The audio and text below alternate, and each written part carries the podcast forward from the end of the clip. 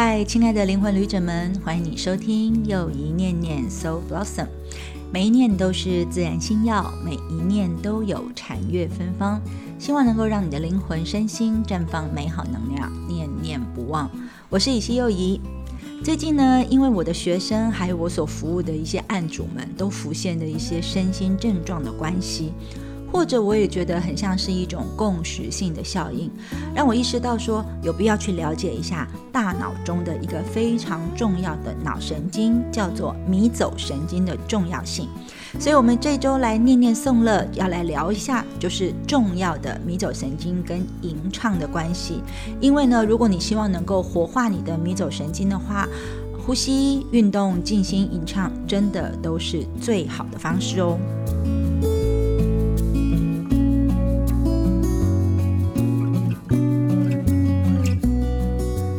底我的这些学生，还有这些个案们，他们出现的身心状况到底是哪些呢？其实蛮多类型的，看起来好像都不是同一种状况哦。因为有些人呢是有慢性疼痛的情况，或者是身体老是会出现一些发炎的反应。那怎么样治呢？可能都是呃好了一阵子，然后又复发，好了一阵子又复发。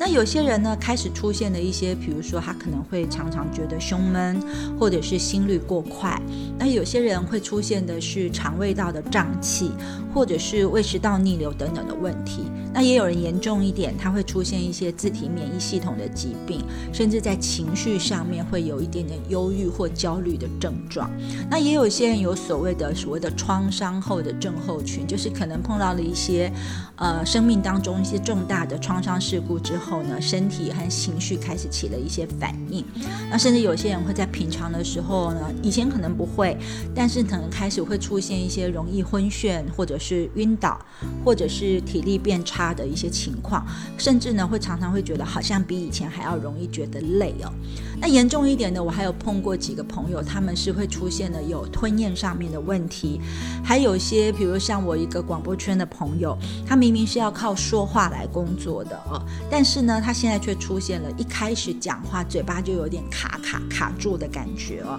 他看了很多的医生哦，比如说骨科啦、肌肉的啦、那神经内科、外科，看了一大圈的医生，然后吃了药也没有见到好转哈。那其实还有一个最近。最使人困惑的一个症状就是呢，很多人打了疫苗之后会有一些副作用，或者是你在染疫之后呢，会有一些染疫后的症候群呢。那当然呢，这些情况你听起来好像每个人的症状呢都不太一样哦。那如果去看医生或者是寻求疗愈的时候，有可能都会被归咎成是一个叫做压力症候群。就医生可能会跟你说啊，你有可能是慢性压力长期累积的太久了，或者是你有失眠。的问题，甚至你免疫力低下，所以比较容易受到细菌、病毒的感染，甚至有的人可能会出现的比较像是过敏的原因，比如说你可能对食物过敏啊，或是对温湿度过敏啊，或是对某些化学物质、电磁波过敏等等的因素，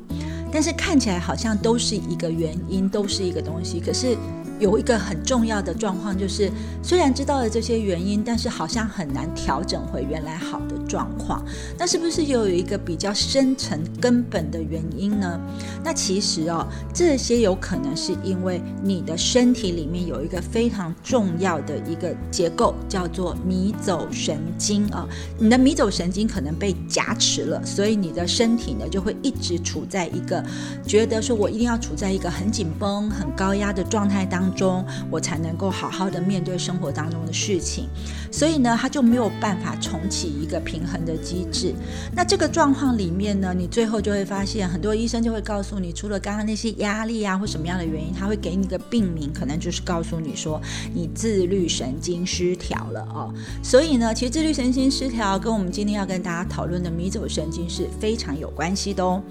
那迷走神经呢？这个迷就是迷路的迷，走就是走路的走啊。迷走神经其实上它是一个人体分布最长，然后呢范围也分布的最广的一个自律神经。那如果说我们要认识迷走神经的话，那当然就得了解我们的神经系统开始喽。所以今天的又一念念呢，我要先来小小的帮大家上一点点生理课哦，希望有一点深深入浅出，让大家可以呢至少对你这个很重要的迷走神经有一点了解。那上课之前呢，其实如果说你不想要等到已经出现了疾病，然后才来面对找方法解决，你要换一个角度，想要更积极一点，就是要主动出击，然后提升自己的身心灵健康，并且让情绪维持稳定的话，那我觉得呢，可能每个人都需要来吸收一点点有关我们的脑神经科学的基本知识哦，尤其啊，就是要先来了解说我们的脑神经系统它是怎么样运作的。然后他的任务是什么？他有什么限制哦？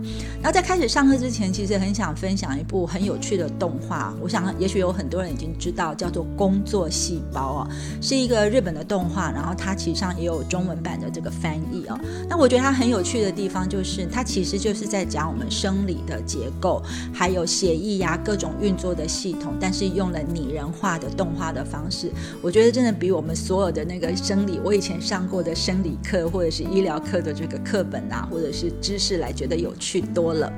那其实，在内部工作细胞里面呢，它就有一个发号施令的一个地方，其实就是我们的大脑。所以没错，我们的大脑跟我们的脑神经系统是掌管跟调节着人体所有的生理作用。换句话说，你也可以把这个，如果我们的脑身体是一个工厂，我们的脑部就是我们身体的这个老板。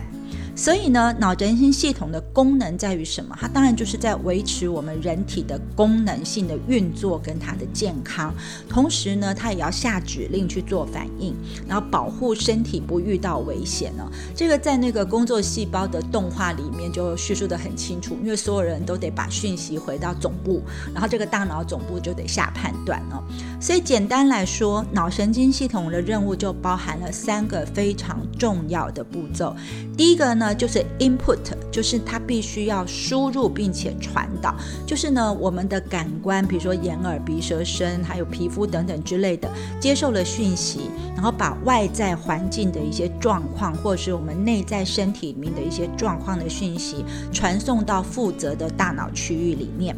然后步骤二，当然就是你有 input，所以你呢大脑接受到这些讯息，是不是就要开始处理跟分析？这样你才会知道这个讯息的意思是什么。那步骤三呢，就是 output，就是说这些讯息经过的处理跟分析之后呢，我们要起什么样的反应？所以脑神经系统就要下达行动的指令，然后呢传达到身体各个负责执行的部位。所以这三个执行的这个步骤就是 input，然后分析，然后再 output，它会在我们的大脑跟我们的中枢神经系统里面运行。所以呢，这些东西跟我们对于我们自己身体的感觉，我们器官的功能是不是很健全，我们的行动、我们的行为是不是能够呢完整的表现，其实上是有着高度相关的。那其实我们都知道，人类有演化的过程嘛。那我们的大脑其实也是一步一步演化，它不是呢一开始就像现在这么发达的。所以呢，我们有一些大脑的区域，我们现在它叫叫做叫做爬虫脑的区域。那些区域是在我们人类演化初期的时候就已经形成了。那这些古老的脑区负责的是什么？负责就像是我们的危险过滤器，或者我会说它比较像是我们对于危险的本能保护反应。意思就是说，他们呢，input 接受进来的讯息是，就是所有会危害我们的危险的那些讯息。然后呢，这个地区的这个古老的脑区，它会负责来审核，说这些所收到的讯息、这些行为、这些情境所碰到的这些状况是不是安全的。如果它是安全的，我们就不做反应；如果它是不安全的，我们必须要很本能的去做反应。所以呢，这个古老脑区里面所负责的地方，并不是有意识说我要去认识它才做出这个反应，它是一种无意识，我们的所谓的有意识的大脑无法控制的行为。所以这种本能的反应就很像那个呃小动物到了觉得森林有大火要逃出去的这种本能反应一样，它的速度就会像闪电一样迅速，甚至有可能不到一秒的时间之内，这些古老的脑区就会判断说，我当下 input 收进来的讯息或者是身体的状况的反应，我要怎么样马上去做出我的更新，而且是随时随地的更新哦。所以呢，这些会收到的讯息，无论身体内外。它们有可能是同时在发生的，也可能是生成的时间延迟的不一样，或者是数量庞大，非常有特色。但是都跟我们的生存有关。比如说，我们的血管是不是很有弹性的，能够持续不断的输送血管？这不是你大脑可以控制的，这是古老脑区里面的本能反应嘛？或者是你的呼吸，或者是你身体的筋膜肌肉是不是紧绷的，还是它是不是放松的？这个平衡度，或者是我们的眼睛、我们的耳朵都会传来很多的讯息。那我们的这个古老脑区的这个地方，它只要一眨眼的功夫，它就可以去做好它的数据分析，然后做出说，嗯，现在是危险的，还是嗯，现在是安全的这个判断。那如果他判断是危险的时候，那我们就表示我们面对了一个压力，我们要去处理这些事情，我们必须要能够 output 一些讯息去展现我们的能力，或者是我们要提高我们大脑意识的注意力，来帮助我们更加的去谨慎的做反应。那如果碰到危险的时候，这个大脑区它就会把一个任务交给我们的交感神经，然后让交感神经去开始很紧张，去 fighting，或者是去抵抗，或者是去逃亡，或者是去停止下来做一些反应。但是如果说今天交感神经已经反应完了，我应付完了所有的事情之后，当我们的身体需要一点点休息还有恢复的时候呢，这个时候就要交给副交感神经来接手。所以呢，交感神经和副交感神经，它们共同组成了我们所谓的自律神经系统，而且共同支配着大多数的器官，互相拮抗消长。也就是说，交感神经负责的是我碰到事情了，我要去 fighting，还是我要去逃亡，还是我要停在那边做抗拒？所以身体会是紧绷的状态去面对一些状态。但是呢，副交感神经是让我们可以休养生息、可以自律的状态，所以这两个必须要能够互相的平衡。那如果这两者之间失衡的话呢，副交感神经它就会很受限制。那如果他们两个要能够平衡的很好，中间需要一个仲裁者或中介的角色，而担任这个中介角色的是我们大脑里面有某一区，它的名字就叫做岛叶，就是呢海岛的岛岛叶哦。所以简单的来说啦。如果你想要你的身心随时随地的保持一种自然流动平衡的状态，那么呢，交感神经、还有副交感神经、还有导液，它们是不是能够一致的、协调的合作，就变得很重要、很重要、很重要了。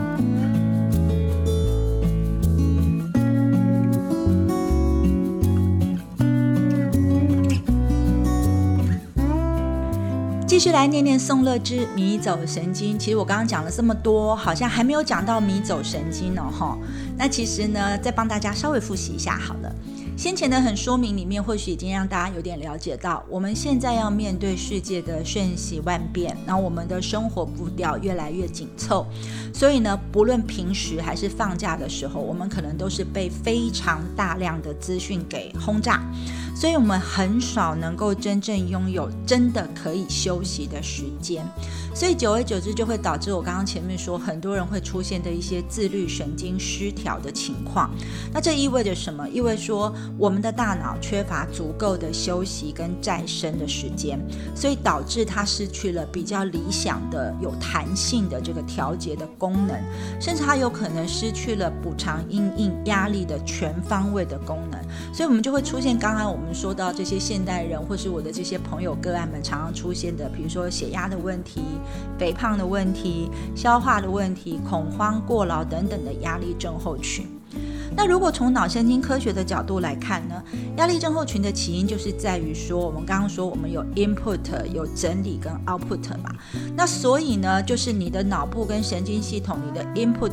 你的传导、你的整理跟你的 output 的历程里面有了一些失误，所以呢，你才会不协调，产生了很多失调的症状。所以，也许我们要换一个角度想深一点，就是说，我们要怎么样做啊，才能够促进我们的交感神经跟副交感神经维持着一个健康的平衡的关系？这样的话，表示我们身体的自愈，就是自己痊愈的复原的能力才会是比较强大跟平衡的。所以也就是说，如果我们的身体在这个紧绷跟放松的状态呢，它是很弹性的、很平衡的时候，那如果我们要达到这个状态，我们的关键基础就在于要让我们的交感神经跟副交感神经系统之间有一个和谐的关系。那如果说我们不要让那个很容易紧的交感神经一直拉紧，然后一直拉紧爆的话，能够镇静下来的方法，就是要有效的激发跟这个交感神经拮抗对抗的副交感神经系统了。那重点就来啦，其实呢，我们的副交感神经有绝大部分都是属于迷走神经的系统。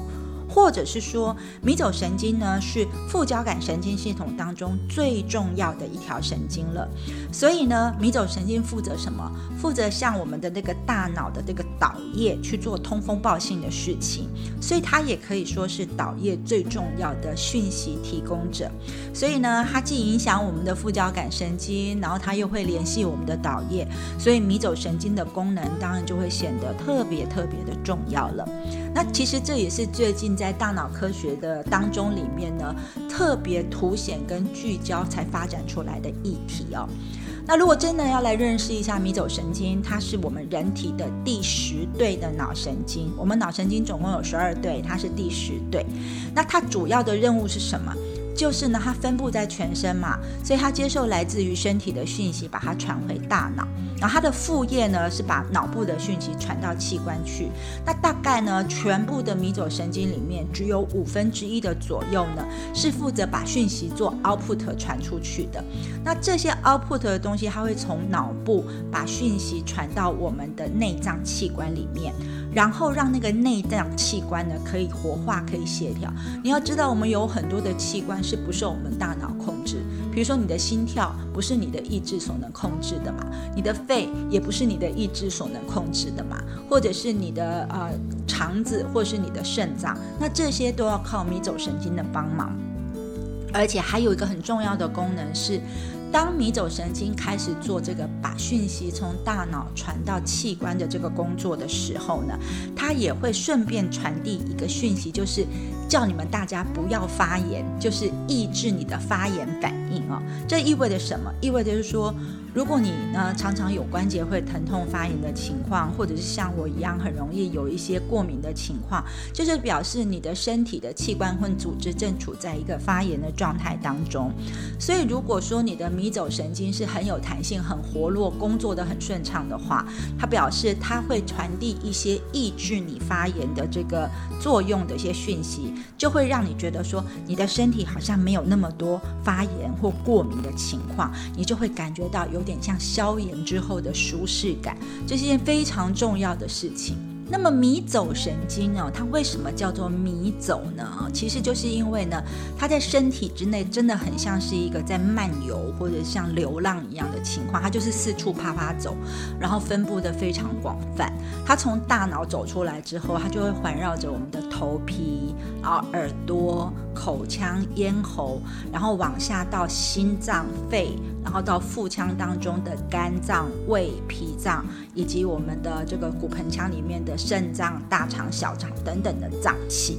所以呢，它不仅控制着这些器官局部的一些活动，也负责呢这些器官跟大脑之内交换各种各式各样的讯息。所以呢，我们可以说，迷走神经它是一个脑神经系统当中最复杂的一组神经，因为呢，它既是属于中枢神经系统的脑神经，但是它也包含了周围神经系统当中所谓的副交感神经。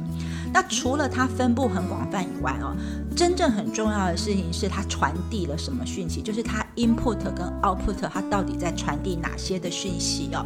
因为呢，迷走神经的 input 传回大脑，或者是 output 呢，从大脑传给器官的这些讯息里面，跟我们内在体感非常的有关系。比如说我刚刚说了，它跟我们的呼吸有关。那呼吸对我们来说是不是跟我们的性命有关？但是呼吸不是一个我们能够自己用意志力控制的事情嘛。所以呢，迷走神经就要负责把肺部进行呼吸的相关讯息传回脑部。那另外呢，它也负责把身体其他器官的状况，比如说血跳、心跳是怎么样，血压现在状况怎么样，血氧浓度怎么样的讯息传回大脑。那如果说我们用白话一点的举例方式的话，比如说我们现在吃饭好了，那如果我们吃的很撑很撑的时候，我们的胃壁上面就会有一个接收器跟一个刺激的感受性，它会感觉到说这个胃壁呢已经被撑得很饱了，它有一点牵扯的这个拉力跟压力，所以呢它就会传一个讯息，借由迷走神经传回大脑说，哎，我现在已经酒足饭饱的一个讯息。同时，他在传这个我已经酒足饭饱的讯息的时候，还会传一个讯息，就是本来他前面传的一个是我很饿的讯息，当他传回酒足饭饱的讯息的这个我很饿的讯息也会被压制下来啊，或者是说呢，迷走神经它有一个在嗯。接受化学讯息的感受器，它就会把我们身体里面，比如说酸碱值的变化，或者是血氧含量的变化的化学讯息传回大脑去，让我们知道说我们现在呢，其实大脑会知道现在血氧状况好不好，是不是呼吸或者是有什什么不太对劲的这种感觉。另外呢，可能有温度的接受器，比如说这个温度的接受器会借由迷走神经的传递，让我们大脑知道说我现在体温的。状况怎么样？同时呢，它也会传递给大脑说，嗯，我好像呢，呃，胃比较热热的，还是肠比较热热，就就我们会感觉到身体里面有一些不同区域的温度的温差感。那这些身体里面的这些感受很重要，因为呢，我们大脑要知道这些讯息才能做判断嘛。所以这就是我们重要的内在体感。所以简单来说了，我们刚刚说了，如果交感神经它负责的是战斗。逃跑或者是冻结的，比较像是阳性的反应状态。那么以迷走神经作为代表的副交感神经系统，它做的就是休养生息跟放松修复的阴性的状态。所以为什么我们说这两个要互相配合呢？因为我们希望我们的身体是阴阳能够调和、能够平衡、能够平稳的嘛。那我刚刚在今天一开始的时候说的那些共识性的朋友和那些学员案主们，其实我发。现虽然他们的症状不一样，但是他们长久以来反映了一些呢类似的生命状态。比如说，这些人他们都很喜欢用意志力撑，或是他们都常常会随时主义个备战状态，就是我要做很多的事情，我要熬夜，我要帮很多人的忙。他一直都在为别人服务，为别人牺牲，或者是总是在加班熬夜付出，一直在对外输出，一直在对抗，一直在防御，或一直在随时准。备的有事情发生，我要赶紧去处理，只能靠我自己处理好的这种人格特质的状态。所以呢，换言之，就是他们都在为外面的世界或外面的人生活跟拼搏，但是他们并没有好好的去照顾好自己，或者是说，他们并没有许可自己可以休养生息，或许可自己去值得获得一些呃吃好的、穿好的、睡好的的这种美好的滋养。所以呢，我会建议他们做些什么事情。当然，你已经有症状了，你一定要去接受医师该给你的该有的治疗。但是呢，如果追根究底来看，你一定得对你的迷走神经做一点点适当它疗愈它的事情。那做哪些好呢？其实现在在美国、德国很多先进的大脑科学的研究里面就说了，你要训练你的呼吸，你要你做合适的身体的伸展。来去活化你的迷走神经，然后迷走神经跟我们的感官非常有关系，所以你常常去动动眼，或者是呢去闻很多各式各样不同的味道，刺激你的嗅觉，或者去打开你的耳朵听很多的声音，甚至你去漱口，然后你去哼唱等等，这些都是可以让你的这个迷走神经变得很好，还包括静心跟打坐。所以对我来说，为什么要在颂乐里面讲这个部分？因为颂乐就在做这样的事情啊。因为我们在做人生的发生的时候，就等于是在练呼吸，也等于是在强化我们的横膈膜，然后运动我们的肺。同时呢，我们也可以震动迷走神经会经过的那些胸腔、腹腔，还有骨盆腔呢。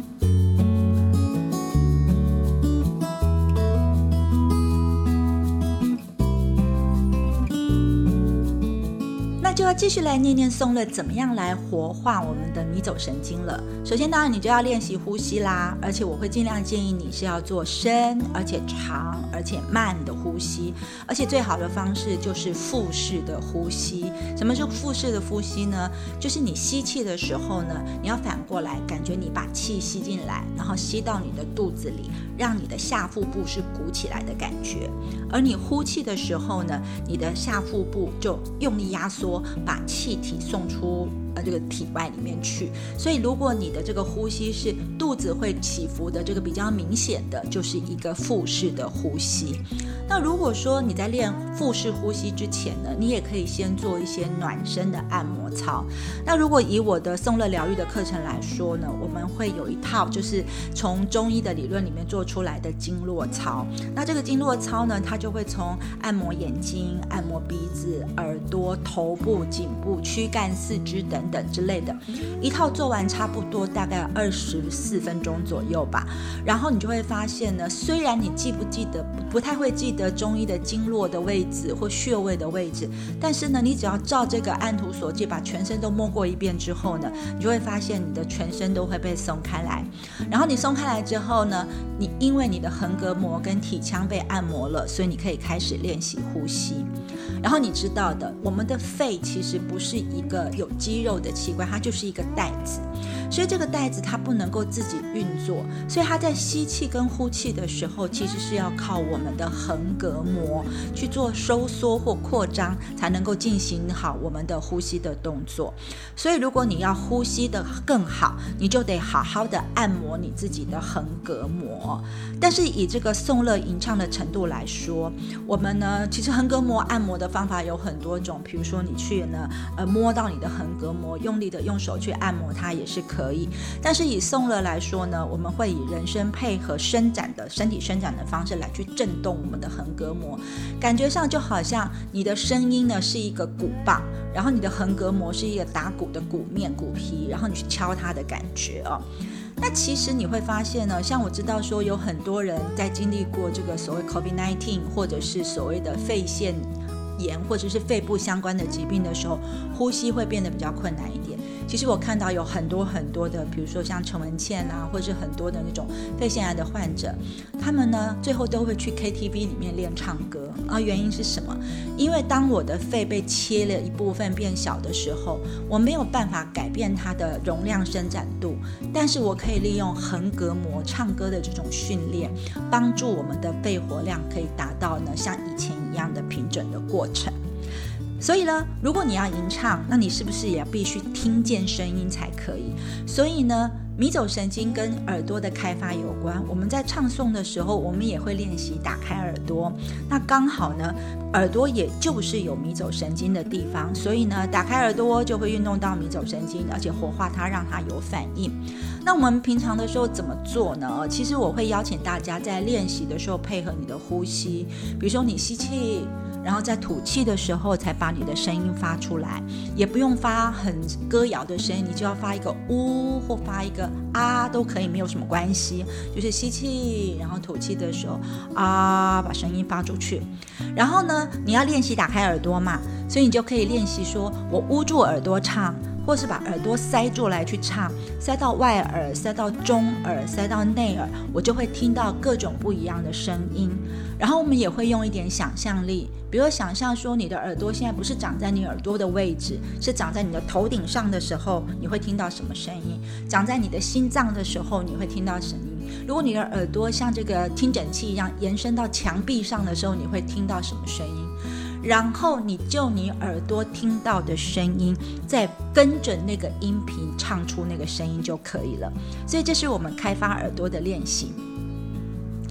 然后呢，我们还会唱体腔，尤其呢，对于迷走神经来说，很重要的一个身体内在的腔室叫做骨盆腔啊，就是我们髋骨，就是我们的这个所谓髋骨跟我们的耻骨所架构出来的骨盆腔。那骨盆腔对于迷走神经来说是很重要的，因为我们刚刚说过了，迷走神经跟我们建立内在的体感非常有关，而骨盆腔就是帮助我们内在体感更明确、跟更传递的更完整的另外一个重要的帮手。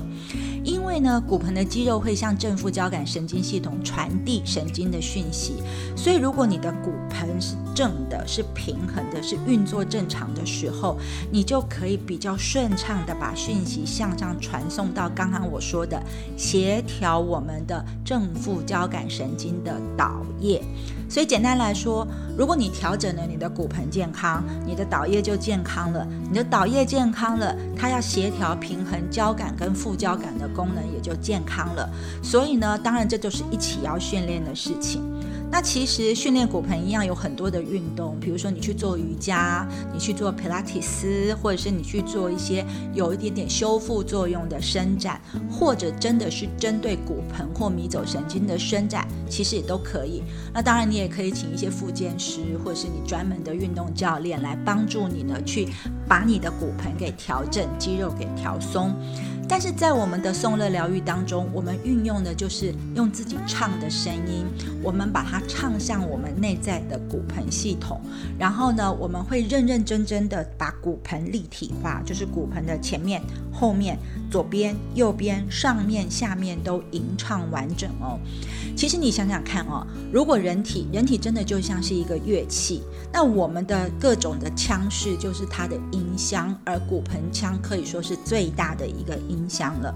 所以如果说你这个音箱共振共鸣的很好，你的骨盆可以非常的正。非常的平衡，非常的有弹性的时候，那当然它在做任何的运作的时候也是非常的活泼灵巧的。那当然就有益于活化你的迷走神经喽。同时呢，你如果活化了你的骨盆能量，你的创造跟繁衍的这个能量其实也被活化起来。那当然我们说了这么多了，你要想为你自己的迷走神经好，可以做的事情和训练其实有很多，也有很多很多是很好的。但是对我来说呢，呃，透过颂乐的唱诵呢，其实加上呢，我们呃之前才会练习的一些，比如说经络操或者是脊椎全息律动里面，我觉得这个组合起来真的是最好、最好、最好的安排。所以呢，当然在我们的念念颂乐之类里面谈到这个重要的迷走神经的时候，我就觉得它是非常的相关了。除了颂乐之外，当然我们还有静心喽，一分钟静心。这一周的一分钟静心，我们进行的练习名称就叫做随风而逝。而这个静心的练习，其实是要利用你在前一个的练习，你还记得吗？我们有一个练习叫做行李申报，在行李申报里面，我们列了很多的这个我们多余的行李的清单。那我们在做随风而逝的时候，要特别请你把跟愤怒有关的那个清单项目给列出来，因为呢，随风而逝可以帮助你把愤怒化为乌有。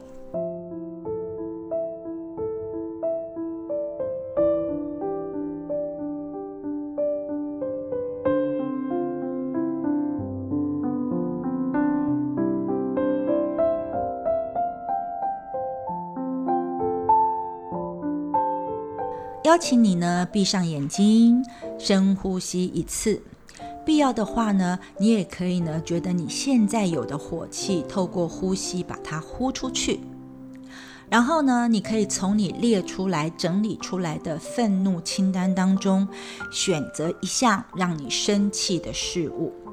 然后你把那个愤怒、生气的念头导引到，假装想象它就在你的手上。然后你两手紧紧地握住这个能量，然后你把所有的注意力集中在手上，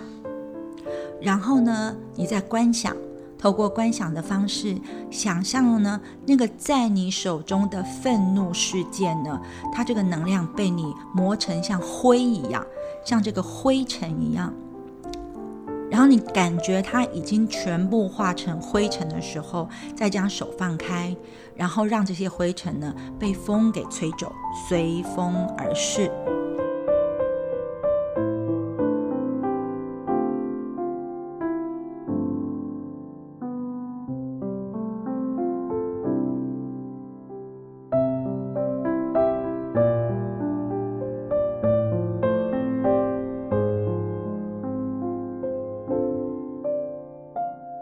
那也许呢，你的这个愤怒清单不止一件事，所以你可以呢，每一次挑一件事情，重复刚才同样的历程，用来对付每一个会让你分心的愤怒念头，都让他们随风而逝。